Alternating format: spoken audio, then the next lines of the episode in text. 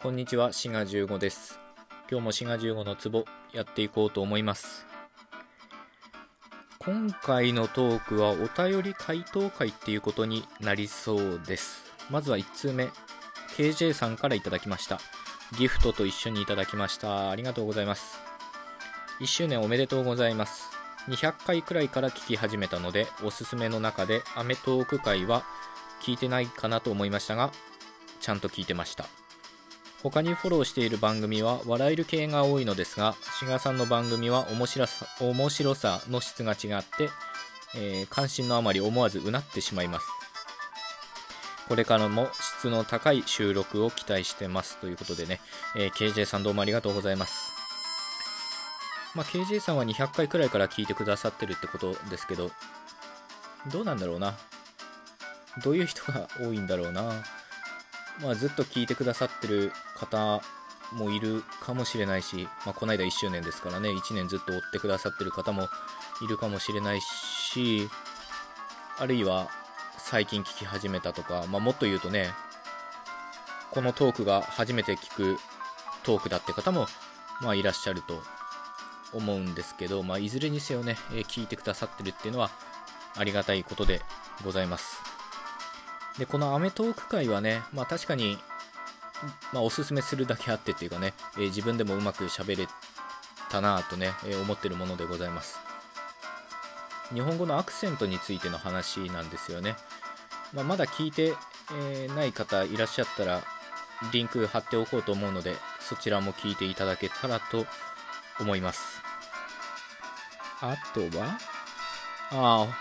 笑える系が多いっていうことですけど、まあ、特にラジオトークの中はそういうトークが多いんじゃないかなと思いますね。そういうトークっていうかそういう番組ですかね。まあ、いわゆるエンタメ系っていうかな。まあそういうのが多いし、運営さんとしてもそういうのをプッシュしようっていう感じなんだと思うんですよね。で、僕はもうそういう能力が欠けてるので、まあ仕方ないから別の方向から面白い番組を作ろうと思ってるわけですけど、なんていうかな、まあ、興味、関心を引き起こすというか、好奇心をくすぐるようなね、そういう面白い番組をね、えー心がけようとしているところでございます。というわけで、KJ さん、お便りどうもありがとうございました。2通目のお便りは、パンナイさんからいただきました。志賀さん、こんにちは。先日 YouTube でアイヌの民族音楽のお祭りの配信があったのですが私の個人的印象では音楽のタイプ的にモンゴルとかオーストラリアとか狩猟民族系の音楽に類似すると思いました。もしかしたら動物の鳴き声とかの影響もあるのかもしれません。単なる想像ですが。えー言葉も最初は鳴き声みたいなシンプルなものからだんだん複雑に体系化されていったのでしょうか。そんな話がもしあればお聞きしたいなと思い筆を取った次第です。え1周年おめでとうございます。これからも陰ながら応援しています。ということで、えーパンナイさんどうもありがとうございます。まあ、陰ながらと言わずね、えー日向でも応援していただけたらと思うんですけど、言語の起源の話については、過去にお話ししているものがあって、えーシャープ213に、えー言語の起源というタブーというトークがあるので、詳細欄リンク貼ってておくので、そちら聞いていただけたらと思います。ほいで、えーそちらでもお話ししてると思うんですけど、言語の起源については、まあ、わからないといえばわかんないですよね。で、当然諸説あるわけですけど、まあ、僕自身としても、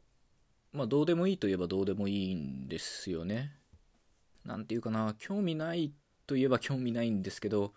考えたって仕方がないっていうかいろんな説がある中で、まあ、それぞれ納得はできるけどまあどうとでも言えるよなとか思っちゃったりするんですよね。でそういうふうに考えてる研究者の方も多いと思います。言語の起源については、まあ、あんまり興味ないっていう方がね多いと思います。なのでパンナイさんがおっしゃってる鳴き声みたいなのから、まあ、だんだん派生していったと、まあ、言われたらまあそうなのかもしれないですけど、まあ、分かんないねっていう感じですね。ただ動物の鳴き声と人間の言語との間にはものすごい隔たりがあると思います。でこちらもね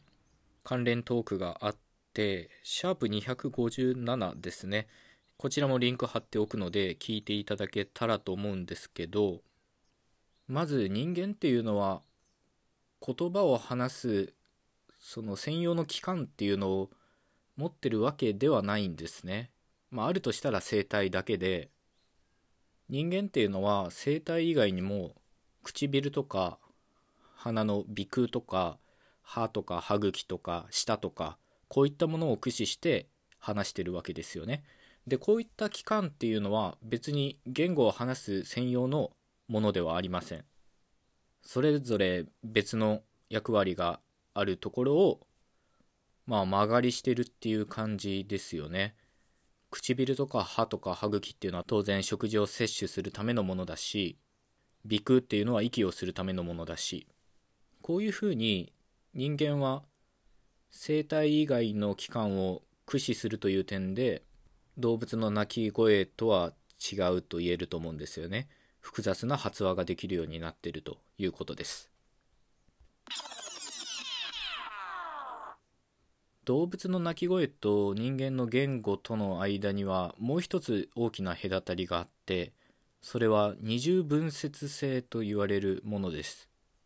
まあ、簡単な例で言うと「見た」っていう日本語がありますよね「見た」でこれは分解しようと思えばすることができて「み」と「た」に分けることができます「み」っていうのは、まあ、動詞の語感ですよね見るという意味を表しててたの方は過去を表してると、まあ、そういうことですよね。こういうふうに人間の発話っていうのは意味のある単位に分けることができます。まあ単語一つでそれ以上分けられないっていう場合もありますけど例えば本とかねこれは本とんに分けられるわけではないんですがひとまずこれが一次分節と言われるものなんですね。で二重分節っていうぐらいなんでもう一回分節できるっていうか分けることができてそれは